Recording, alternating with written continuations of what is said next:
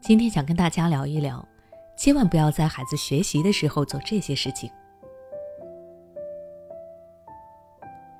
家长们都希望孩子能够好好学习，考出一个好成绩，以后学有所成，所以就会关心孩子的学习状况和状态。比如看到孩子在学习，就会时不时的去问孩子书本看了多少，要不要吃点什么。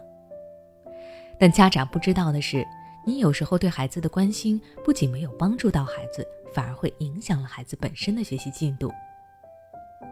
下面我就来分享几点在孩子学习的时候家长错误的关心方式。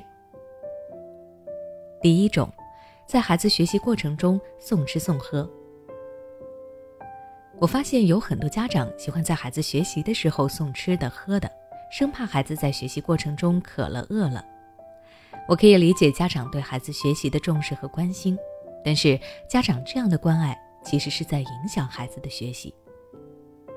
因为孩子学习的时候是需要注意力集中的，如果这个时候你打断孩子，势必使孩子的注意力分散。等到孩子吃完了，他再想进入学习状态时，又需要时间。前面看过的内容可能会忘记了，他还要从头开始复习，这样一来二去，孩子的学习时间就被拉长了，学习量也加大了。那有的家长就会想，自己中途不给孩子送，直接把吃的提前放在屋里，告诉孩子饿了就去吃，这样不就没事了？其实不是的，这样的方式同样也会影响孩子的学习。不管你是中途有没有影响孩子。你把食物放在孩子面前，就容易导致孩子分心。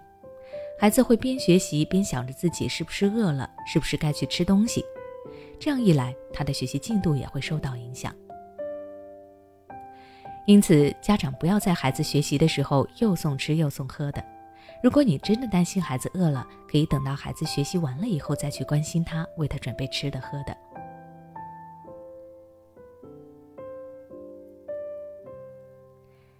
第二种，为孩子设立学习时间段。有的家长担心孩子长时间的读书太累了，于是就模仿孩子学校上课一样，给他设立了固定的学习时间和休息时间。对此，我想说，孩子在家里学习和在学校上课的情况是不一样的。学校上课需要有一个统一的时间，是因为学校里学生多，老师有限。只有这样才能够最大限度地保证所有的学生都能够学到知识，并且更好地维持学校的秩序。但是在家学习时间相对自由，并且学习对象就只有孩子一个人，因此孩子完全可以按照自己的个人情况来安排时间。另外，孩子的学习时长是会根据学习内容而发生变化的。如果孩子比较擅长某个科目，那么花的时间就少。反之，需要的时间也就多了。如果家长在孩子学习兴致最高的时候去打断孩子，告诉孩子要休息了，那么这势必会影响孩子的学习进度和学习兴致，并且还会让孩子觉得自己学习是很辛苦的，是需要休息的。这样以后孩子对学习的态度也会不同。学习后应该是休息，这是不错的。但如果制定休息时间，什么时候休息？应该根据孩子实际的情况来安排，不要硬性的要求。比如，孩子学完了一个科目，可以休息一会儿；孩子读到不懂的问题，可以先休息一会儿，稍后再研究等等。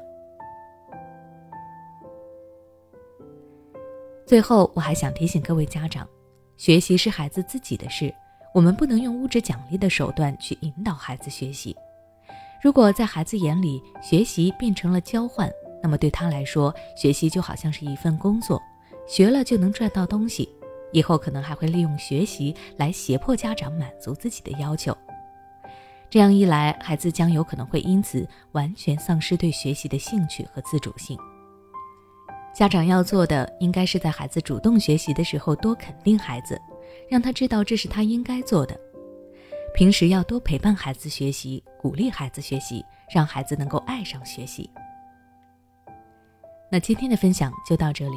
如果你想了解其他帮助孩子学习的教育方式，欢迎关注我的微信公众号“学之道讲堂”，回复关键词“学习”就能查看更多教育内容了。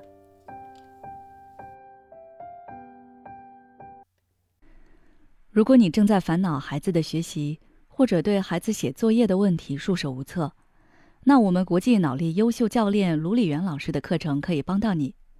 大家只要进入我们的主页，在节目那里有一个智慧父母训练营，点击进去试听一下，里面有非常多非常详细的操作方法，绝对可以帮到你。